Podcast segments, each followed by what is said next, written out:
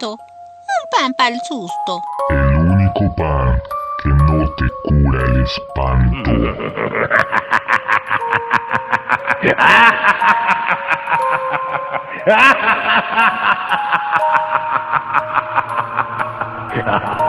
Y con ustedes, el mórbido Army. Bienvenidos a todos al primer podcast de Pan de Mortium, realizado por el Mórbido Army, los fans del terror, sus derivados y el cine de género, seguidores del Mórbido Fest. En este podcast hablaremos de todo lo que nos gusta alrededor de lo mórbido, lo macabro y lo siniestro. Y de vez en cuando de otras cosas porque somos geeks y no solo de pan de muerto vive el hombre. El día de hoy me encuentro rodeado de puras mujeres, válgame Dios, y quiero saludarlas una por una. Hola Irene, ¿cómo estás? Hola, buenas noches, días, tardes, lo que sea en donde nos están escuchando. Yo muy bien, muy contenta de estar aquí entre todos ustedes para poder compartir todo esto de el terror y todas las cosas macabras que nos gustan a todos. Y espero que lo estén escuchando de noche. Por otro lado tenemos a Osiris. ¿Cómo estás Osiris? Hola Charles, bien, bien, gracias. Aquí acompañarnos más una noche, una de tantas que vamos a comenzar en estos podcasts. Contenta y, y voy a comenzar con la cuenta para ver cuántos días faltan para Halloween, 42 y 43 para Días de Muerto. Excelente. Vayan preparándose. Nosotros nos preparamos todo el año. Y también tenemos a una chica rockera, Andy Rocks. ¿Cómo estás, Andy? Muy feliz de que de estar con ustedes hablando de las cosas que más nos gustan, el terror, el horror y todo en sus diferentes figuras literarias, cinematográficas y de todo lo que venga. Suspense, ciencia ficción, todos sus derivados y géneros que tanto nos gusta. También tenemos... Y agregados. Exacto. También tenemos a Nadia. ¿Cómo estás, Nadia? Hola, Charles. Pues estoy también muy contenta de poder estar aquí en este podcast e iniciando. Eh, ya lista para pertenecer al Pandemonium. Y por último, pero no por eso menos importante, tenemos a Laura. ¿Cómo estás, Lau? Hola, Charles. Pues más que nada muy emocionada porque nos hemos dado a la tarea de iniciar este proyecto que poco a poco espero alimente sus almas y las infecte de lo que nosotros podemos llamar terror. Exacto. Y aquí estamos cenando pan de muerto y ustedes nos dirán si con leche, con café o chocolate. Y pues vamos a empezar con este primer podcast explicando más que nada por qué nos gusta tanto este género y cuáles fueron nuestros inicios, porque nadie de la noche a la mañana de repente dice soy fan del Halloween, soy fan de las películas de terror y acabo de chutarme la antología de Poe y Locra. Y no sé si alguien quiera empezar o empiezo yo. Adelante. Por favor, Charles. Vale. Pues yo me considero una persona gótica porque desde que tengo uso de mis facultades mentales, no, desde que tengo memoria, eh, siempre me han gustado todo, todo lo que sea oscuro, eh, lo que sea el terror.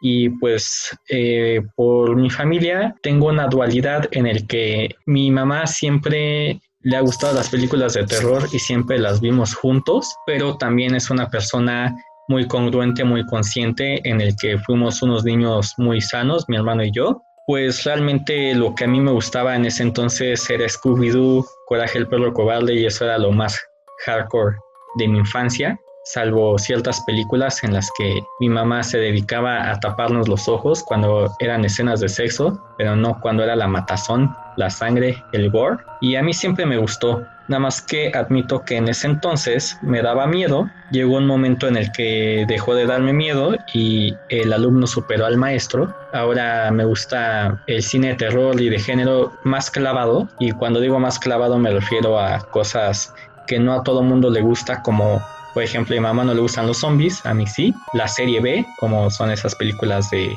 Master of Puppets y El Vengador Tóxico, etcétera. Y bueno, ya cosas más raras y menos conocidas, ¿no? O incluso, por ejemplo, el otro día preguntaba en un círculo de cine de si estaba mal que me gustara tanto la película de A Serbian Film.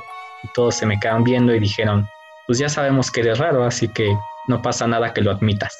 Y tú, Irene, por ejemplo, ¿cómo comenzaste con este gusto por todo el terror y el género fantástico, si hay sci-fi, etcétera? Más que nada como nos acercamos mucho que es por curiosidad, nunca falta el de que te espanten con algo, ya sea para que te comportes bien o para que te alejes de algo que los, que los adultos te piden que no te acerques. Es esa curiosidad de saber qué es lo que hay detrás siempre me contaban historias de que en la casa en donde yo crecí había fantasmas y ruidos. Nunca los escuchaba. Yo nunca veía nada. Entonces, cuando voy descubriendo que hay historias en donde te están platicando de fantasmas y de todos estos espectros, comencé a verlos, lo como ya mencionaste, cosas básicas como Scooby-Doo, las caricaturas en donde hacen referencias a todo esto, los cazafantasmas, que es un, referente muy común de nuestra infancia. Entonces, eso llamaba mucho a la curiosidad de saber más de estas historias, buscarlos en otros formatos, en los libros, en las películas y todo lo que nos pudiera que pudiéramos tener a la mano, ya que como en esa época no, es, no era así como que pudieras conseguirlo todo con facilidad, lo que pudiera llegar a tus manos lo veías con toda la fascinación del mundo porque era lo más accesible que tenía. Ya todo esto empezó a llamarme más la atención y todo lo que podría llegar a mis manos lo leía, veía y escuchaba. Entre eso también, también entre escuchar las historias de los datos, leyendas que había en cada lugar. Muy bien, gracias. Y continuamos en el mismo orden. Osiris, ¿Cuál fue tus inicios en todo este mundo fantástico? Pues mira, yo cuando era niña era muy, muy miedosa muchas cosas, pero como que eh, pensaba muchas cosas.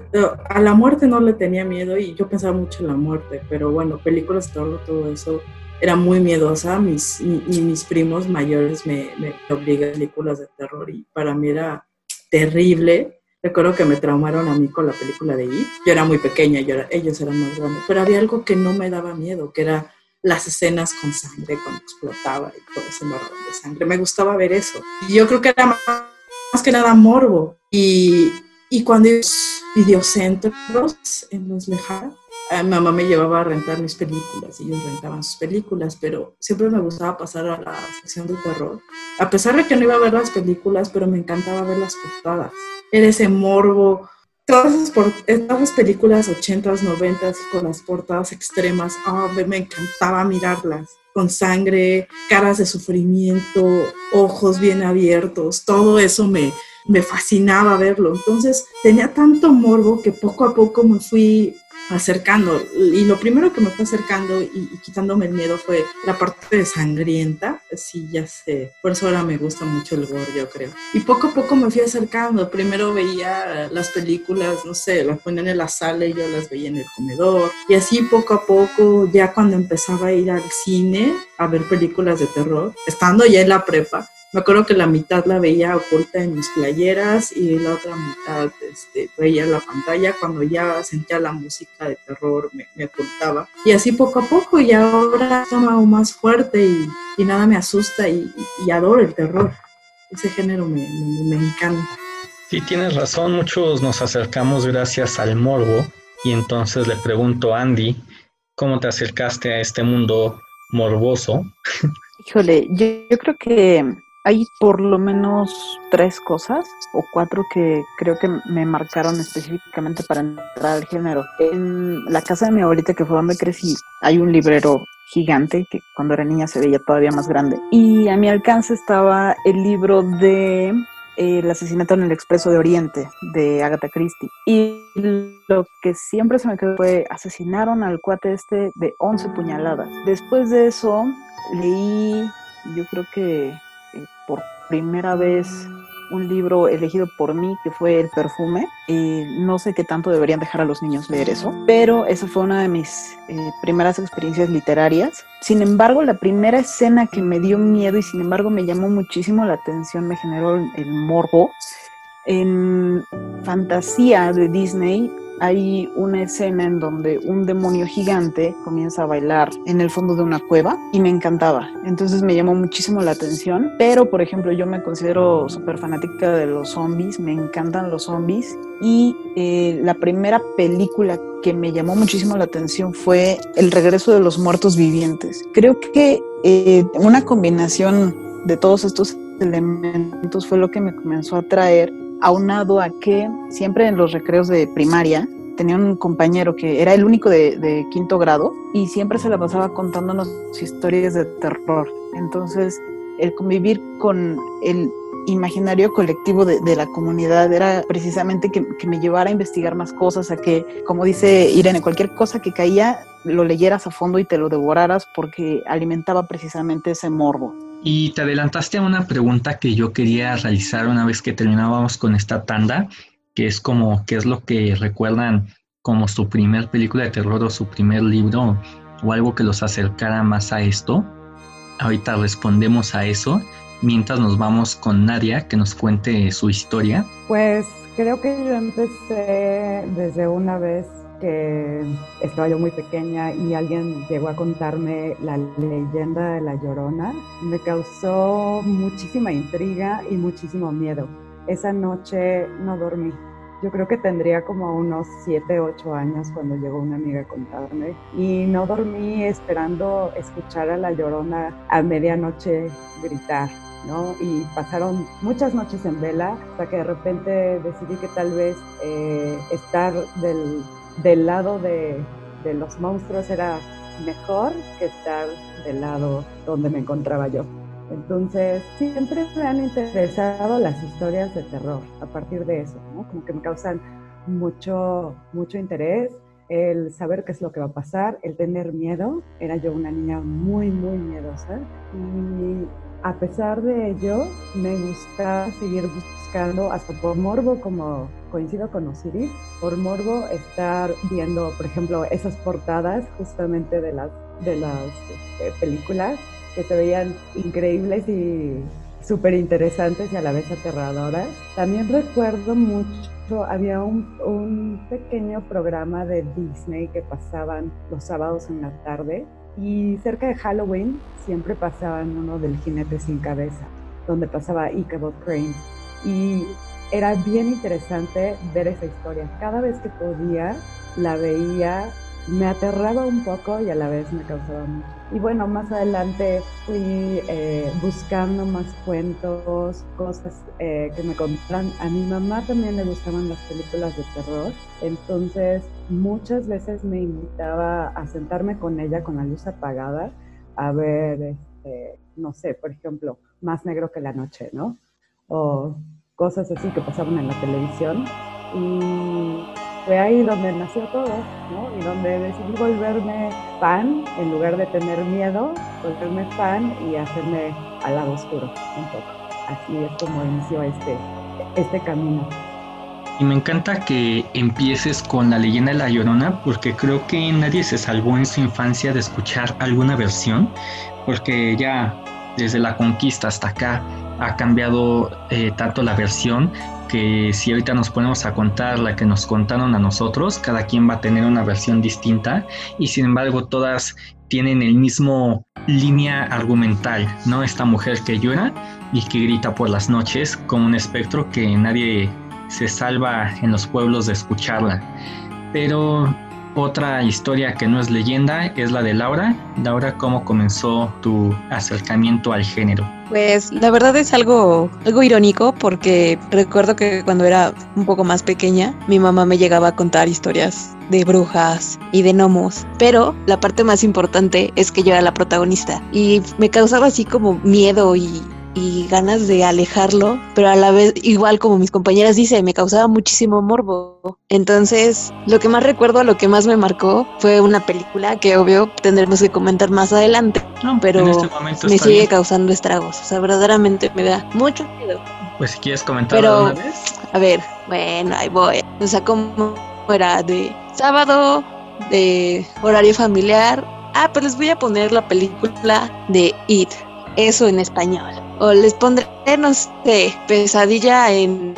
Y a veces tú por estar solo solo por tener hermanos más grandes ay, pues voy ¿no? Ha de estar divertidas con ese miedo, pero la querías volver a ver. Entonces, yo siento que esas fueron dos películas, pero la de los pájaros no la puse yo, porque, bueno, no lo mencioné, pero mi hermana fue la que me traumó con esa película. Me gusta ver terror de las personas en el momento en el que les pasa algo. Entonces yo creo que ese fue el momento cúspide de mi, de mi iniciación en esto, en este maravilloso mundo del terror.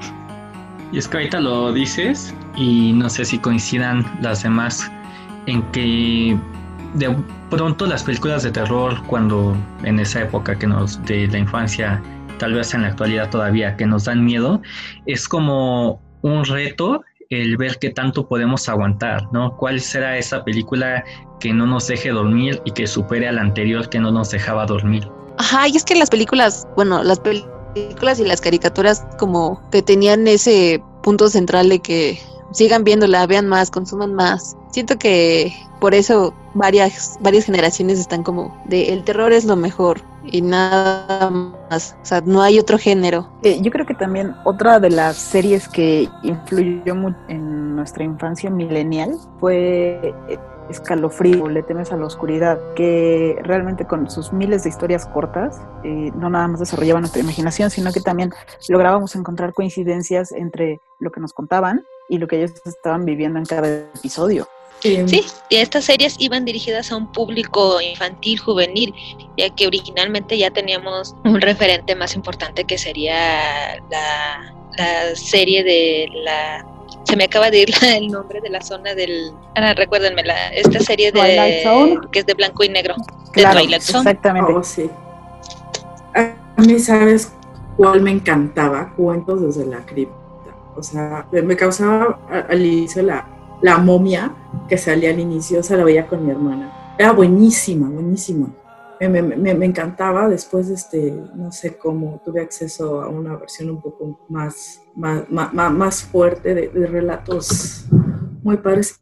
Y me encantaba ver eso. Y eso a pesar de por qué no me asustaba tanto. El intro era impresionante de esa serie.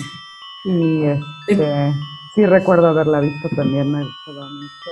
Hubo varias escenas o varios momentos bien interesantes que, que sí, sí hacían como crecer este sentimiento de sí, Sí, de- el de temas a la oscuridad y escalofríos, si hoy los volvemos a ver nos damos cuenta que eh, son como muy sobrios, porque sí van directo a la infancia, nada más que todo mundo, eh, que nuestra generación milenial que le tocó ver esas series, recordamos cómo realmente nos quitaban el sueño.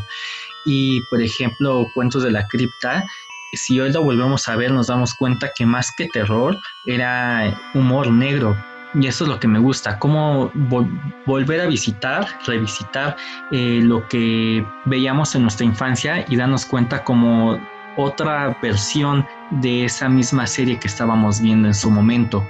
Y cómo eh, efectivamente esas fueron las series que nos iniciaron a nosotros, como quizás a nuestros padres los inició The Twilight Zone, eh, Más allá de los límites, eh, que no recuerdo ahorita el nombre en inglés, eh, tal vez en su momento en español, aquí en México, eh, la de la telaraña o la hora marcada, ¿no?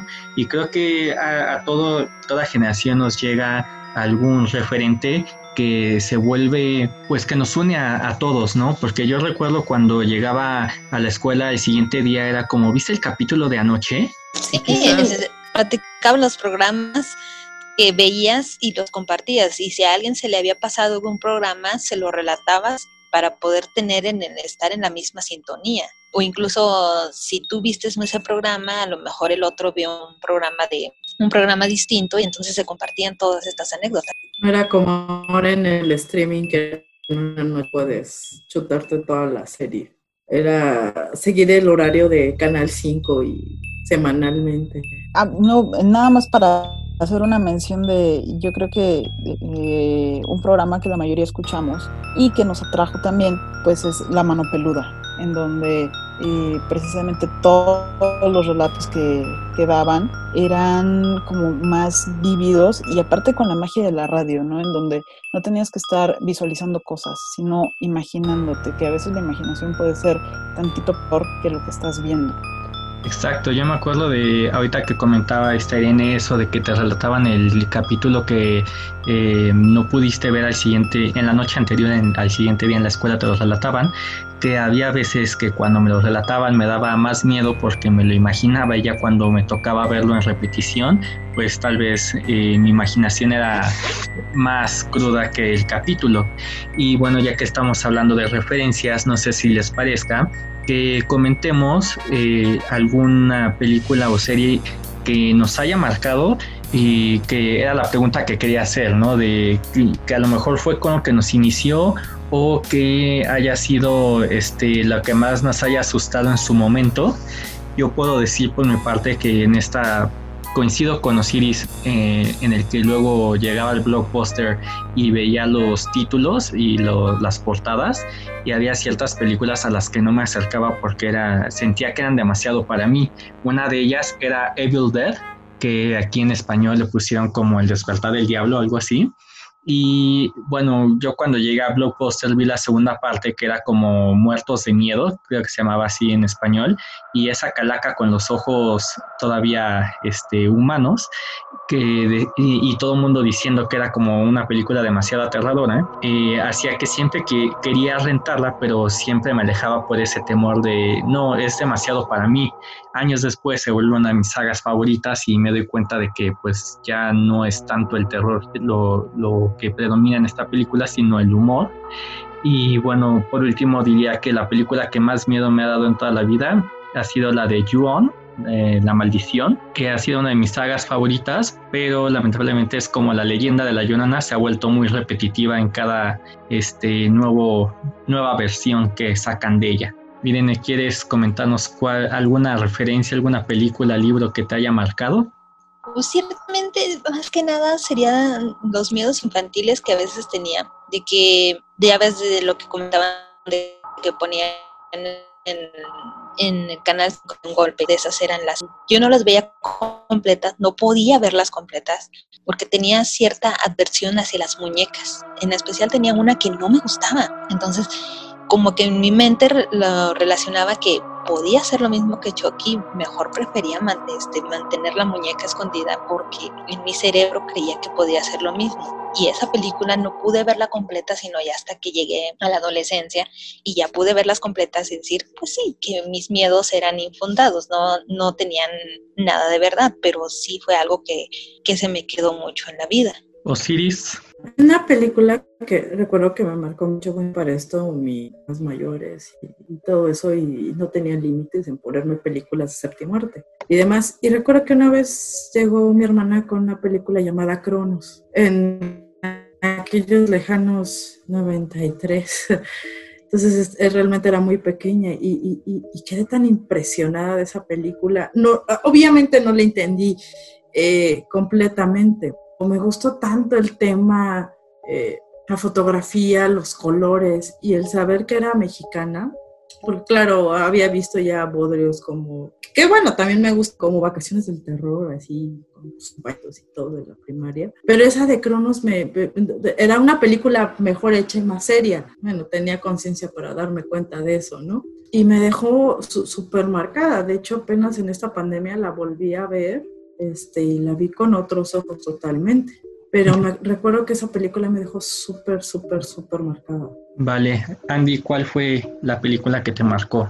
Pues hace rato mencionaba, por ejemplo, fantasía en una escena en específico o el regreso de los muertos vivientes. Sin embargo, yo recuerdo que en, en, la casa había una película cuya portada tenía unos colores muy llamativos y había un gato negro. Y un día la comencé a ver, más negro que la noche, y me encantó. Entonces yo creo que definitivamente es una de, las películas que me marcó y me encanta. Eh, recientemente la adaptaron. No es una de mis versiones favoritas, me quedo con la original, pero yo creo que eh, definitivamente tendría que mencionar esa como la que me influyó. Vale, ¿y tú Nadia? Pues hay muchas cosas, pero dentro de las cosas que recuerdo es que mis papás tenían en una gaveta varios eh, videocassettes beta, por cierto. Eh, y entre ellos había uno, no, no tenía caja, no tenía portada, simplemente estaba marcado con una etiqueta que decía Juegos Diabólicos. O sea, me llamaba muchísimo la atención ese nombre. Y, alguna vez pregunté qué era y me dijeron, ah, es una película. Así que un día que mis papás no estaban, pues la puse, ¿no?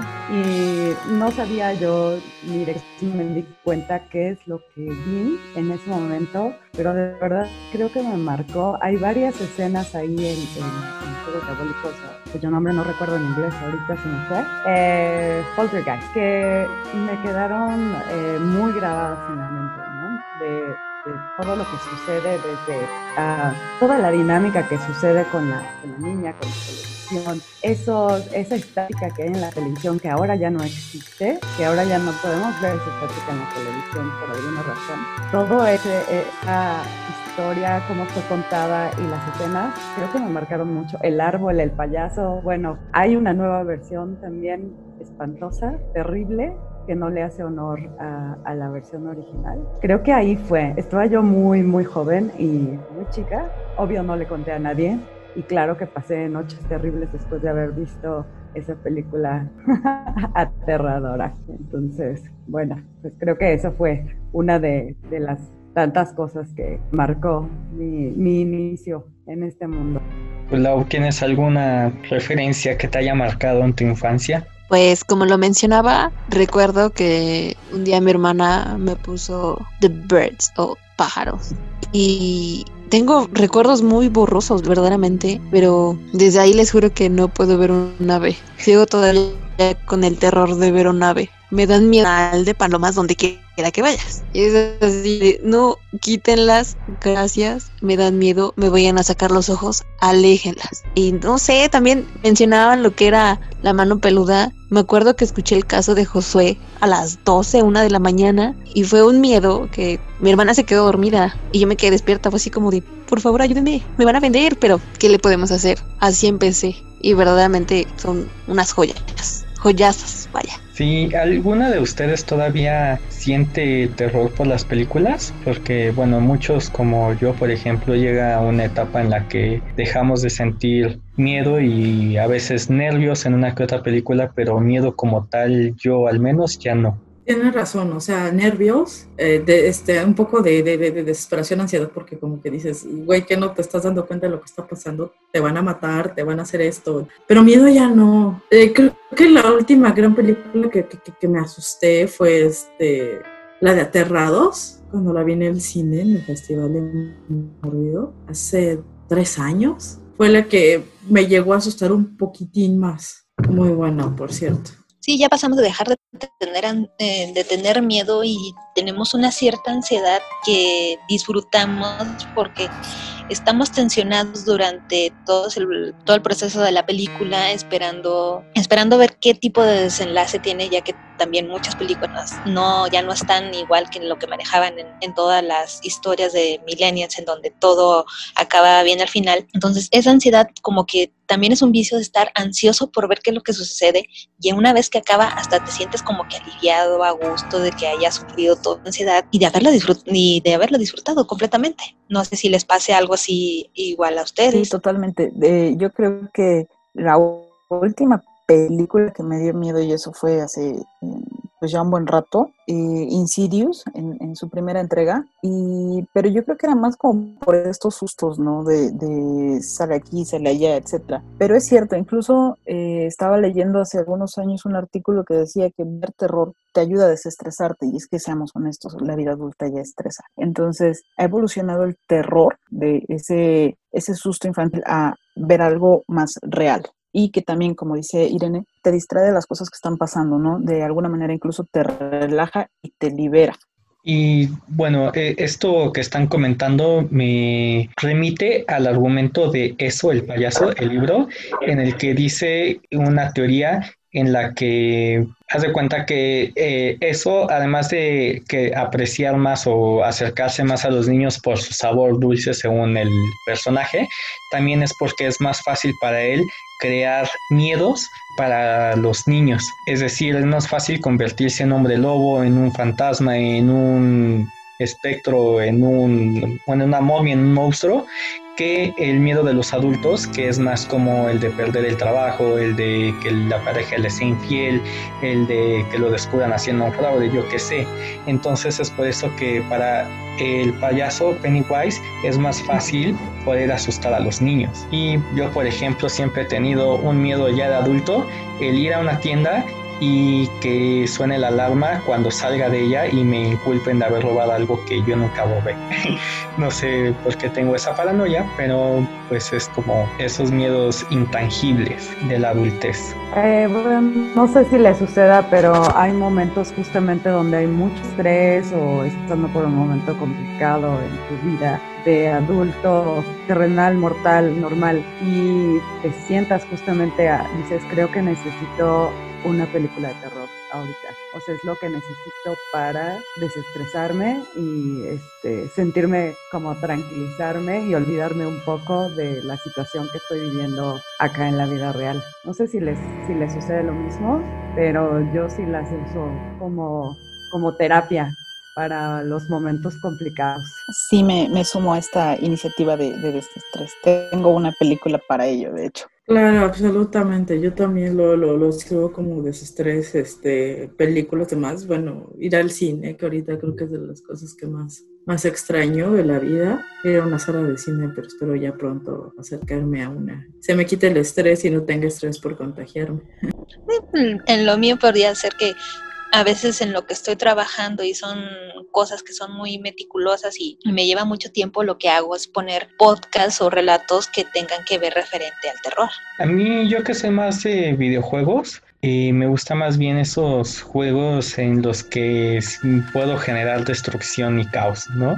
Los que saben de videojuegos entenderán, los hack and slash, en los que la pantalla se llena de enemigos a vencer y pues ahí saco toda mira y si llegara a poner una película entonces tendría que ser una película así violenta llena de gore. Y pues ahorita no me viene una a la mente tal vez, pero sí algo como eh, La Casa de los Mil Muertos o por ejemplo una de mis favoritas que es Evil Dead, que me encanta cada escena de posesión en el que parezco niño en dulcería, que cada vez que va a salir una escena digo, esa es mi escena favorita y sale otra y digo, no, no, no, es esta. Lo que viene está genial y así, ¿no? Creo que todos tenemos una película así y esta Andy había he dicho que tiene una para esos momentos de estrés y me da la curiosidad saber cuál es. Pues de hecho, eh, bueno, son, varias porque son, me parece, cuatro películas. La Purga, bueno, The Purge, y aquí en, en español que fue 12 horas para sobrevivir, más sus dos temporadas de serie. Entonces, creo que es ese estado liberador de eh, estás eh, asesinando tus problemas o estás asesinando eso que te, te distrae, ¿no? y que, como dice Nadia, te va distrayendo de, de, lo que estás pensando. En cierto modo, llega creo que a resetearme. ¿no? Es, es, un poco liberador en ese sentido. Es que como quiera, el género del terror tiene como subtramas, como temas entre líneas, como lo acabas de decir tú con la purga, que pues eh, la trama directa es por una vez al año, por 12 horas, todas las personas de Estados Unidos pueden cometer cualquier crimen y van a salir inmunes a lo que cometan mientras esté dentro de esas horas. Y pues entonces puede ser algo político, puede ser algo como conflicto entre personas, pero pues está esta subtrama de pues estamos eh, liberándonos de nuestras tensiones, de nuestros rencores, de nuestras venganzas, etcétera. Y el terror, así que el cine de género, como le llaman, tiene mucho esa tendencia. Por ejemplo, ahorita que habíamos mencionado a The Twilight Zone, Rod Serling se apoyó mucho de la fantasía para poder hablar de temas que en ese momento eran altamente censurados por la televisión. Entonces podía poner, por ejemplo, temas de bombas nucleares con el pretexto de, ah, pues es un futuro lejano en el que no nos va tocar y es ficción. Y muchos autores han logrado obtener un espacio como George A. Romero que impuso esta bandera donde las películas de zombies son realmente ver que el enemigo es el ser humano más que el monstruo. Sí, es algo mucho más tangible esos tipos de, monstruos, lo que son los zombies, para decir que el verdadero monstruo somos los humanos, pero incluso para ya, para distraernos y no enfocarnos en que nosotros somos los verdaderos culpables de todas nuestras desgracias,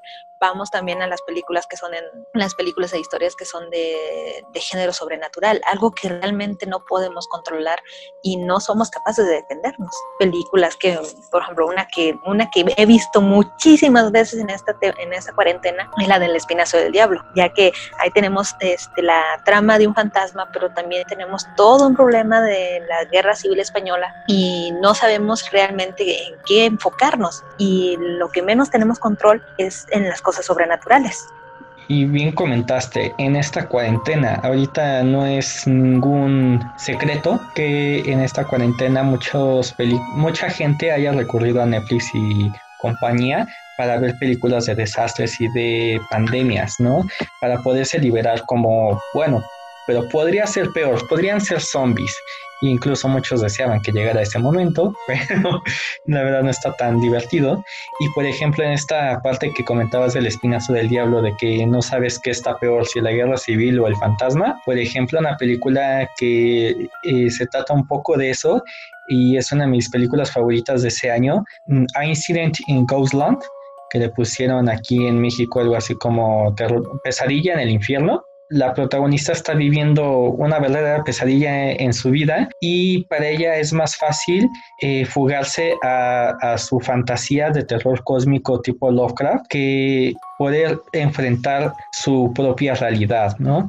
Y como que esta película te enfrenta a esas dos posibilidades, como que está, que está peor, el terror cósmico o la realidad, los terrores tangibles que comentábamos hace un momento. pues llegamos a creer que, llegamos a pensar que es el terror cósmico es, es lo peor porque no, no lo conocemos, no sabemos cómo manejarlo, pero en cierta manera hay algunos que logran enfocarse más rápido al decir, nada, esto existe, es un, es un sueño, es una pesadilla, no creas en cuentos infantiles, que es una cierta manera también como para quitarte el miedo. No sé cómo lo manejarían ustedes o cómo, cómo lo verían respecto a eso. Sí, es como eh, precisamente la parte de, el consuelo, ¿no? entre lo negativo, lo positivo y apoya un poco el desestrés, por lo menos en el marco de la pandemia, ¿no? Eh, precisamente rescatando el, el, el efecto liberador de las películas de terror. Yo creo que el intentar eh, proyectar los miedos y hacerlos más grandes para poder compararlos con la realidad es una de las herramientas que ha servido mucho, por lo menos en esta eterna cuarentena. Y es bueno, porque aparte creo que mucha gente se está culturizando en las películas de terror, solamente hay que, hay que ver qué, qué tanto puede funcionar, porque a veces también genera más estrés, ¿no? O sea, no todas las personas están hechas para ver películas de terror y no cualquier género de, terror. Y digo, pasa mucho, yo que estuve en una época trabajando en Cinepolis, que la gente a veces o sea, lo notaba cuando iban a ver las películas de terror. Había ciertos géneros que no les gustaba y otros que iban en base a mentiras. porque lo digo? Por ejemplo, mi mamá ya comenté, ¿no? No le gusta el cine de zombies y entonces puede ser como de, sí, quiero ver una de terror, pero esta es de zombies y no me gusta. Y en base a mentiras me refiero a, por ejemplo, ahorita con eh, estos nuevos géneros que le llaman terror inteligente, que hasta me parece es como discriminatorio, que es películas de arte con temática de terror. La primera que empezó como con este boom, no porque haya sido la primera eh, en tener este género, sino porque fue la más llamativa en su momento, La Bruja, The Witch, en el que mucha gente iba esperando espantarse con estos screamers que ya todos estamos acostumbrados gracias a películas como El Conjuro. Y yo que sabía de qué trataba la película, pues les decía, mira, pues es una cuestión más eh, subliminal, más como terror psicológico, porque es casi una película de arte. Y pues la gente como que o aceptaba el reto de ver algo como eso, o de plano se alejaba y decía, ay no, yo sí quiero espantarme, no dormirme en la sala. Y pues ahorita pues sí ha estado funcionando mucho lo que es el terror, simplemente hay que ver los números en taquilla y cómo ha evolucionado, eh, con, empezando por tendencias como actividad paranormal, que es con tres pesos hago millones, y por otro sagas enteras como los casos Warren, que ya comenté, el conjuro, etcétera. Y bueno, teniendo una de las películas más tequilleras en su momento, en la primera semana, que fue eso, primera parte. Como bien dices, o sea, sí, las películas más taquilleras, de presupuestos grandes, pero son muchas películas de, de jumpscare. Este, sí las voy a ver, ¿por qué? Porque terror, pero no, no, no, no, no son mis favoritas. Y ahorita que mencionaste el caso de, de, de, Witch, eh, cuando la fui a ver al cine me encantó, inclusive fui dos veces al cine a verla, pero muchos de mis amigos me, eh, cuando la recomendé, muchos me, me reclamaron, ay, qué, mala película, estuvo aburridísima, estuvo horrible. Yo, sé que tú estás acostumbrado a ese tipo de cine de jump scares y si no es de ese tipo, no te gusta. no, no, no es mi problema, vaya, no saben apreciar ese tipo de, de, terror distinto. Ahorita que dices eso, podría preguntar cuál sería su película favorita en este momento. Y digo en este momento porque yo, por ejemplo, soy mucho de ir cambiando con el tiempo, ¿no? Hoy puede ser esta y mañana será otra, ¿no? O sea, así tipo, no sé, cinco años para acá. ¿Diez años para acá? Podría ser como si en este momento este, te digo, ¿cuál es tu película favorita de terror? ¿Qué me respondes? Eh, Hereditary, It Follows y la nueva versión de Suspiria. A mí sí me gustó y mucho, obvio.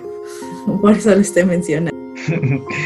sí, a ver, vamos. Pues hace mucho que veo muchas películas, pero digamos la de Get Out, la de Corre, sí me agradó bastante. Y la, esta misma otra película de este mismo director, que es la de...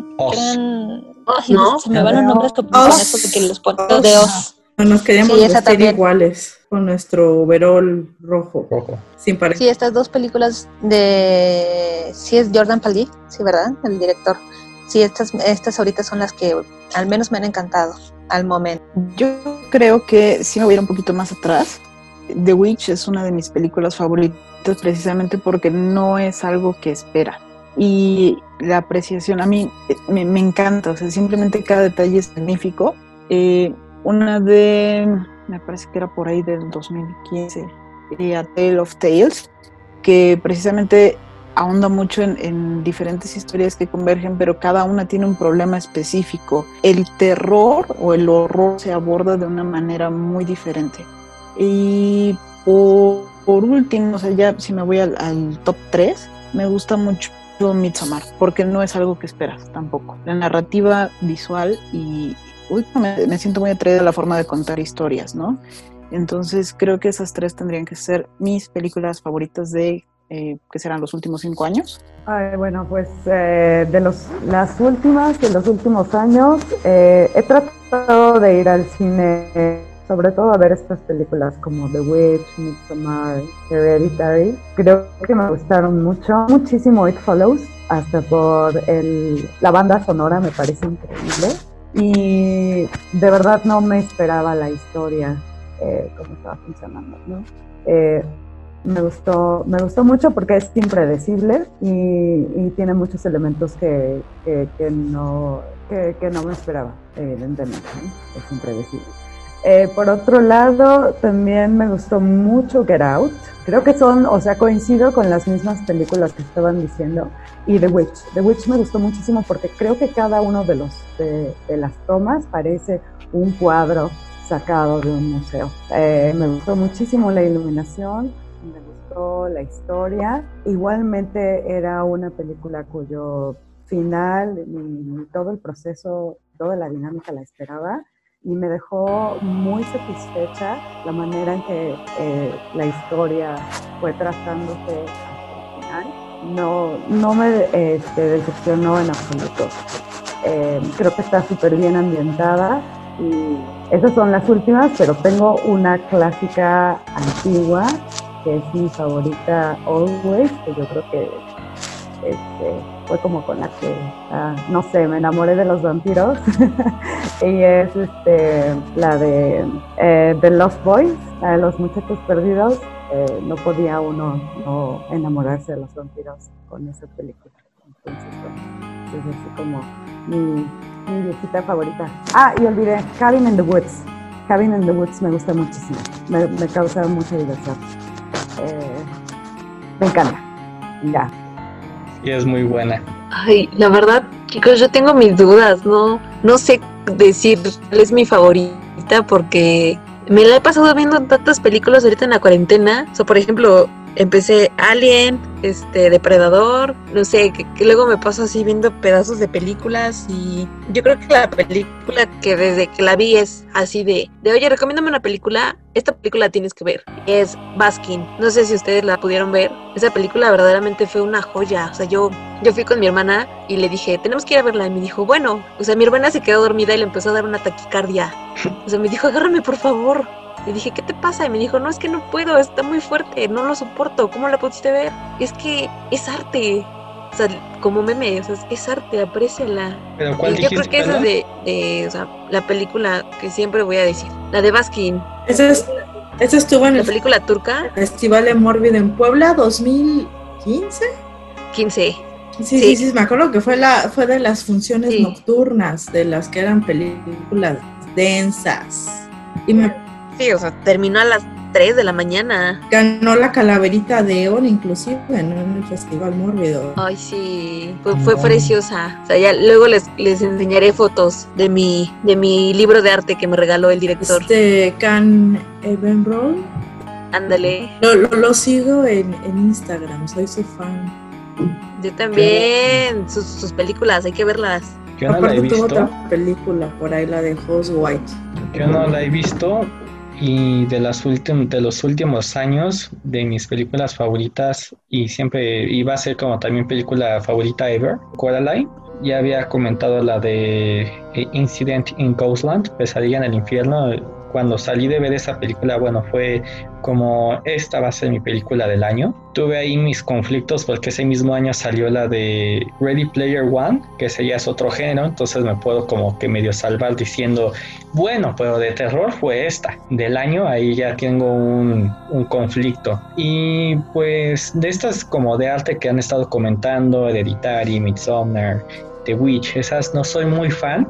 Hereditary me gustó demasiado, pero por ejemplo El Demonio Neón, Voraz, todas esas no soy fan. Y pues me quedo con esa pesadilla en el infierno como mi película favorita de los últimos años, de toda la vida, sí, porque yo soy un alma vieja y me gusta el cine antiguo, pues de mis favoritas es Pesadilla en Elm Street, porque es de esas que tiene tantas escenas memorables que igual me pongo así de, viene esta escena y viene mi escena favorita y mira este efecto y cómo lo logró, ¿no? Que- Literal, si eres un niño en una dulcería.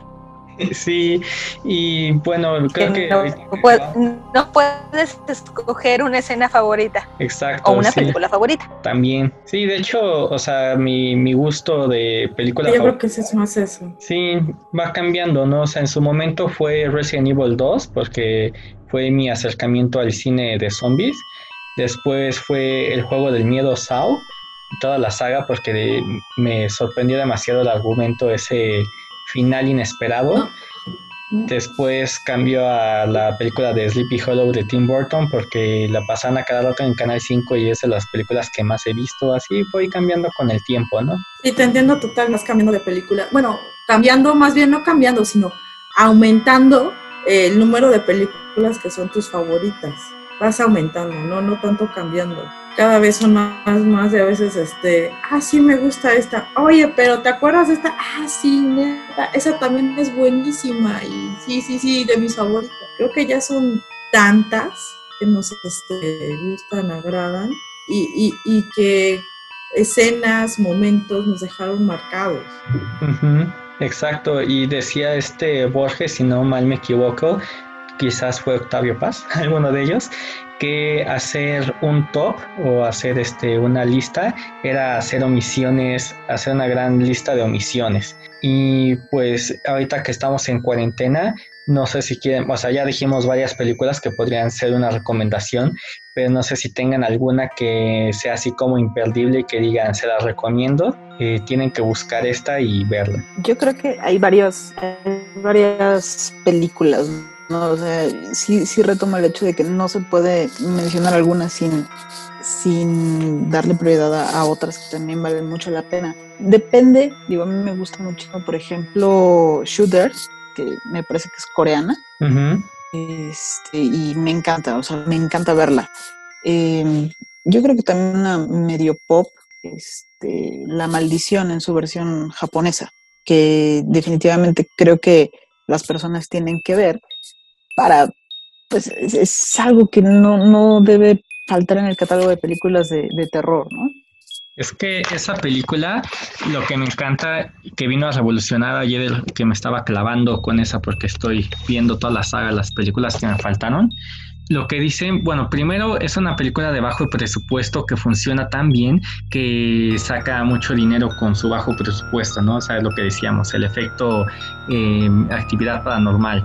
Después rompe con ciertas eh, esquemas que hacen que nos traumen de por vida, como esta escena donde una de las protagonistas se cubre con las sábanas como niña y de repente le sale el fantasma debajo de las sábanas como te dan toda la torre, ¿no? Y después que digas así, tan, estamos tan metidos en las películas de terror eh, occidentales donde los monstruos solo salen en la noche y de repente el fantasma sale a plena luz del día, también te rompe totalmente el esquema y te deja traumado. Entonces me, me gusta esa recomendación. Y pues creo que ya hemos ahondado demasiado en este tema. Y bueno, el punto de este podcast va a ser ya más temático. En futuras ocasiones nos vamos a ir clavando en un tema específico. Ahorita lo quisimos hacer como más anecdótico y más como un poco que nos conocieran en base a nuestros gustos, porque yo realmente considero que para conocer a una persona con los gustos puedes aprender mucho de ella. Y pues no sé si gusten decir sus usuarios de Twitter para que también nos conozcan un poquito más y nos empiecen a seguir. Yo, por ejemplo, mi Twitter es arroba charles con sh charles-tcb, B de bueno. A mí me pueden encontrar como Andy Rocks MB en Twitter. Van a leer muchas cosas random, pero se van a divertir. Pues a mí me pueden seguir como sweet-hobbit, igual así como dice Andy, yo subo muchas cosas random y a veces muchísimas cosas referentes a la cultura otaku, ya que me gusta mucho también es- esas cosas, este, o cosas de cómics, así que si les gusta también algo de eso, pueden seguirme. También soy ilustradora, pero muy, muy floja. Yo, Osiris, me encuentran en Twitter como arroba Osiris Hates, Osiris, como se escucha, H-A-Y-E-S. Y bueno, yo sí subo cosillas de terror, muchas cosas de economía y cosas de NFL. Entonces, ahí hay un surtido bastante extraño en, en mi tweet. Eh, a mí me pueden encontrar en Twitter, arroba Nadia, Bitter, B-I-T-T-E-R, guion bajo Nadia. Igual tengo un poco descuidado el Twitter, pero sí, sí lo leo. Y también una cantidad de publicaciones bastante al azar. Hay diferentes cosas que pueden encontrar, pero el mismo usuario también para Instagram. Bueno, a mí me encuentran como arroba soy la vieira, así como suena, así como lo leen V-I-E-I-A, y me encuentran en las demás redes, incluyendo Facebook, pero por favor no me stalkeen. Muy bien, pues eh, creo que como primer programa ha sido un bonito experimento, me ha gustado mucho. Síganos, eh, coméntenos cuáles fueron sus inicios, recomendaciones, lo que gusten. Y bueno, pues solo queda decir felices pesadillas y me gustaría decirles ¡Feliz no Halloween! y feliz no Día de Muertos. Esto fue Pandemortium. Nos escuchamos en la próxima. El panadero con el pan, el panadero con el pan, el panadero con el pan, el panadero con el pan.